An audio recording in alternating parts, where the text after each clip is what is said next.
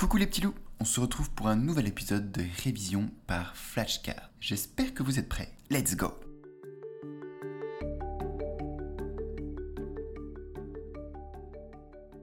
C'est quoi la glycolyse? Alors la glycolyse, euh, c'est un processus biochimique qui, se, euh, qui est présent dans tout, chez tous les êtres vivants. Donc ça c'est vraiment stylé. Euh, et en fait, la glycolyse décompose une molé- les molécules de glucose en deux molécules, l'ATP et le NADH. Et après, je sais pas. Je sais pas. euh, je sais pas le reste. Non, je sais pas trop le, le reste du, du processus. Euh, hum, hum, hum. Passons à la vérification. C'est quoi la glycolyse? La glycolyse est un processus biochimique qui décompose le glucose en pyruvate, produisant de l'énergie sous forme d'ATP, adénosine triphosphate, et de NADH, nicotinamide adénine dinucléotide réduit, fonctionnant dans les cellules de presque tous les organismes vivants. Presque. Détail, imaginez la glycolyse comme une usine de démontage où le glucose, une grosse molécule d'énergie, est décomposé en étapes pour extraire de l'énergie utilisable. Ce processus se déroule en 10 étapes enzymatiques, se passant dans le cytoplasme de la cellule, transformant une molécule de glucose en deux molécules de pyruvate. Le mot glycolyse vient du grec glykis, signifiant doux, et lysis, signifiant dissolution ou décomposition, décrivant la décomposition du sucre. Si vous pensez à la glycolyse comme à un marathon biochimique, le glucose serait le coureur, les enzymes seraient les stations d'eau, et l'ATP et le NADH seraient les médailles d'énergie que vous ramassez en chemin. En médecine, comprendre la glycolyse est crucial dans le contexte de maladies comme le cancer, où les cellules cancéreuses utilisent la glycolyse de manière accélérée pour soutenir leur croissance rapide un phénomène connu sous le nom d'effet Warburg. La glycolyse est un processus biochimique fondamental pour la production d'énergie dans les cellules, jouant un rôle crucial dans la vie cellulaire et ayant des implications importantes dans la santé et la maladie. Pourquoi la glycolyse est-elle considérée comme une étape clé dans le métabolisme cellulaire?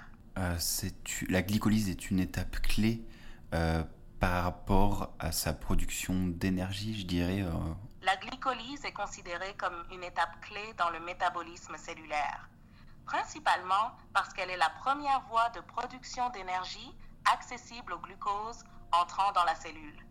En décomposant le glucose en pyruvate, elle produit de l'ATP, qui est la monnaie énergétique de la cellule, ainsi que du NADH, qui joue un rôle crucial dans d'autres voies métaboliques pour produire encore plus d'énergie. De plus, la glycolyse fournit les précurseurs pour plusieurs autres voies métaboliques, y compris la synthèse d'acides aminés et de nucléotides. C'est quoi le GABA? Alors, le GABA, euh, aussi appelé acide, gam- euh, pas GABA, mais gamma aminobutyrique. En fait, ce- c'est un neurotransmetteur qui est majeur dans le système nerveux, euh, système nerveux central. Euh, voilà, du coup, je, je récap parce que je me suis un peu perdu. Du coup, le GABA, qui est aussi l'acide gamma aminobutyrique est un neurotransmetteur majeur dans le système nerveux central chez tous les mammifères. Donc ça montre comme quoi il est très très crucial pour euh, notre organisme. Euh, il existe deux types de récepteurs GABA, donc récepteur A, récepteur B. Il y a un délire avec euh, un système euh, excitateur et inhibiteur que j'ai vraiment pas compris encore. D'ailleurs, je vais tout de suite noter sur une flashcard, euh, sur une note, neurotransmetteur, inhibiteur et excitateur. Voilà, parce que je connais pas trop ça. Qu'est-ce que je pourrais dire d'autre sur le GABA? Je sais pas grand chose en fait hein, sur le GABA parce que je viens de dire. Passons à la vérification. C'est parti. Le GABA, ou acide gamma-aminobutyrique, est le principal neurotransmetteur inhibiteur dans le système nerveux central des mammifères, jouant un rôle crucial dans la réduction de l'excitabilité neuronale à travers le cerveau. Imaginez le GABA comme le système de freinage du cerveau. Tout comme les freins d'une voiture empêchent celle-ci de rouler trop vite, le GABA aide à ralentir ou à arrêter les signaux nerveux, contribuant à réguler le stress, l'anxiété et la peur en maintenant l'équilibre entre l'activité neuronale excitatrice et inhibitrice. Il fonctionne en se liant à des récepteurs spécifiques sur les neurones, ouvrant des canaux ioniques qui permettent aux ions chargés négativement d'entrer dans la cellule, rendant ainsi le neurone plus négatif et moins susceptible de se déclencher et de transmettre un signal excitateur. Le GABA et ses récepteurs fonctionnent selon le principe de clé-serrure, où le GABA, la clé, se lie précisément à son récepteur, la serrure, sur la membrane neuronale, déclenchant une cascade d'événements qui conduit à l'inhibition de l'activité neuronale.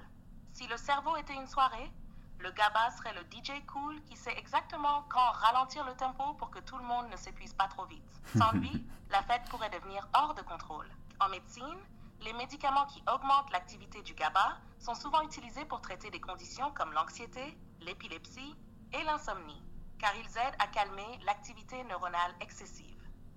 Des recherches sont également en cours pour mieux comprendre le rôle du GABA dans diverses conditions psychiatriques et neurologiques, offrant potentiellement de nouvelles cibles thérapeutiques.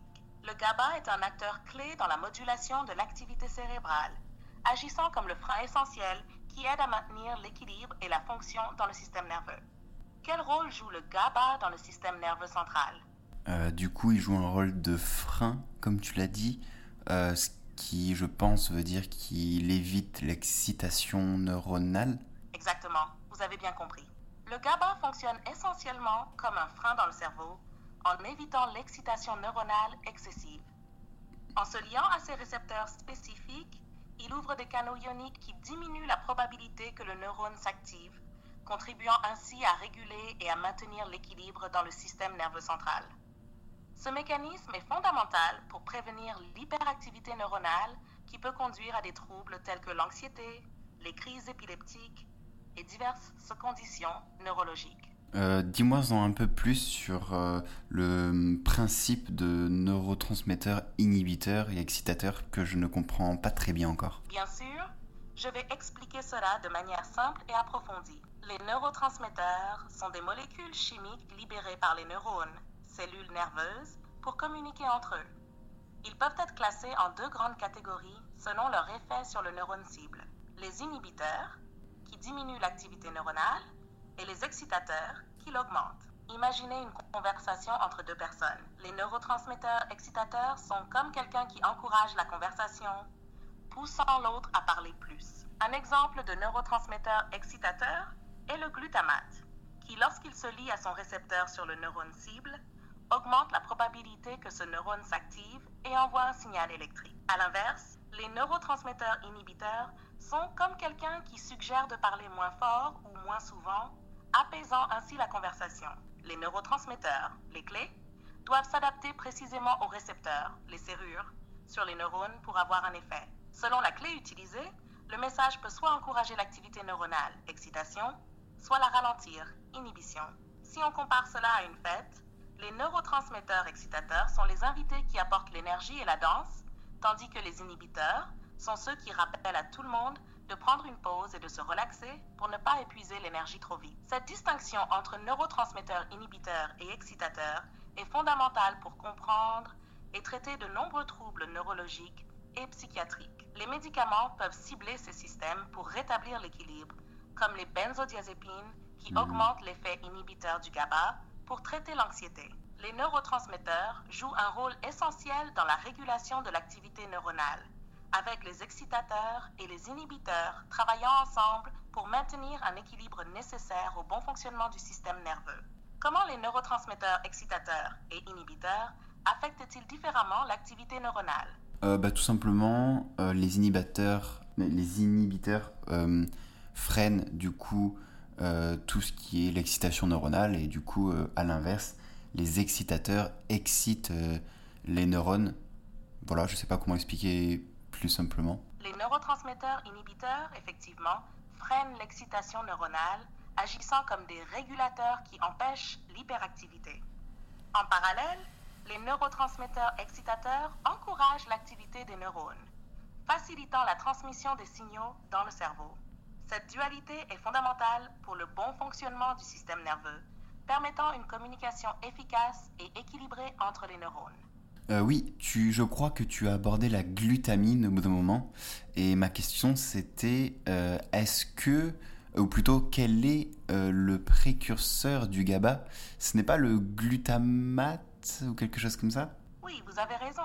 Le précurseur direct du GABA, acide gamma-aminobutyrique, est en effet le glutamate, qui est le principal neurotransmetteur excitateur dans le système nerveux central. Le processus de conversion du glutamate en GABA est catalysé par l'enzyme glutamate décarboxylase GAD, qui ajoute un groupe carboxyle au glutamate, transformant ainsi cette molécule excitatrice en une molécule inhibitrice, le GABA. Hmm.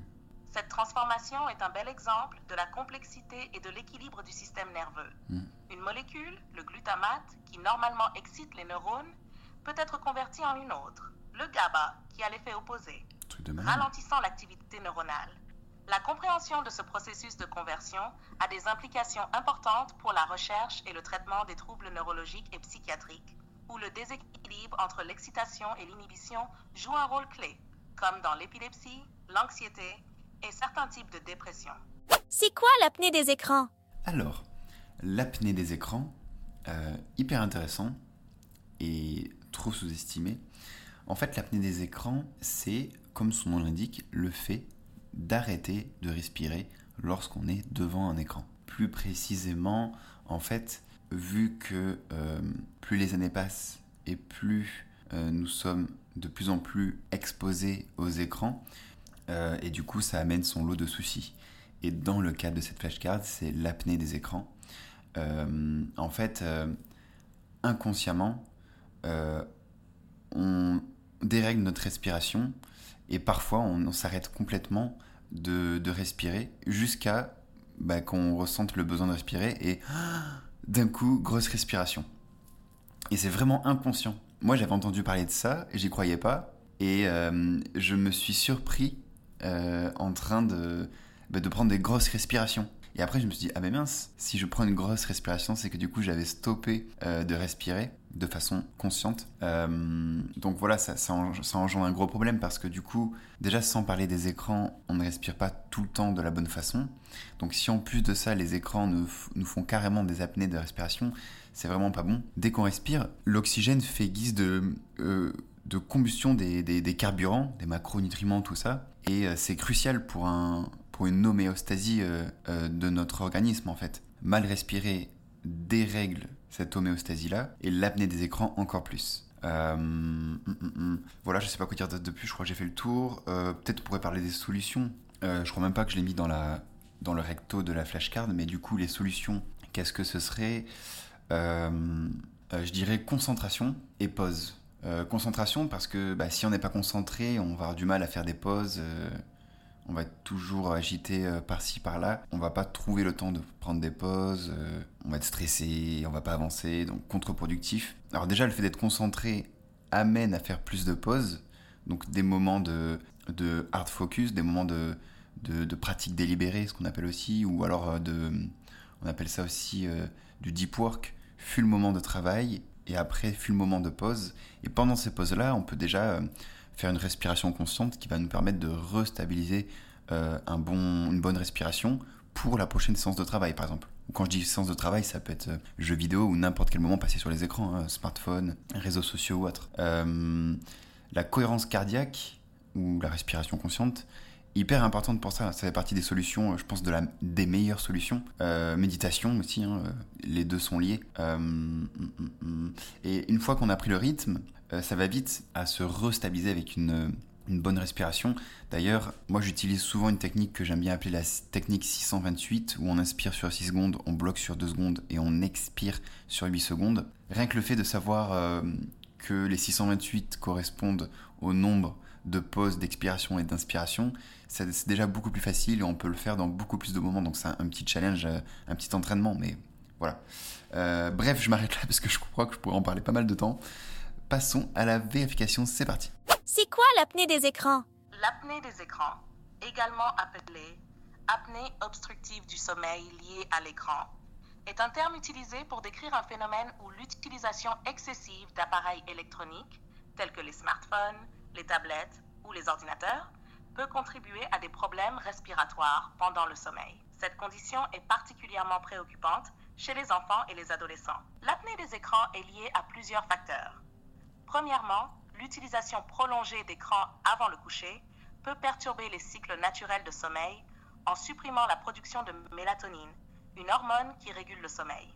De plus, la posture adoptée lors de l'utilisation d'appareils électroniques, souvent penchés en avant avec la tête inclinée vers le bas, peut contribuer à une obstruction des voies respiratoires, augmentant ainsi le risque d'apnée obstructive du sommeil.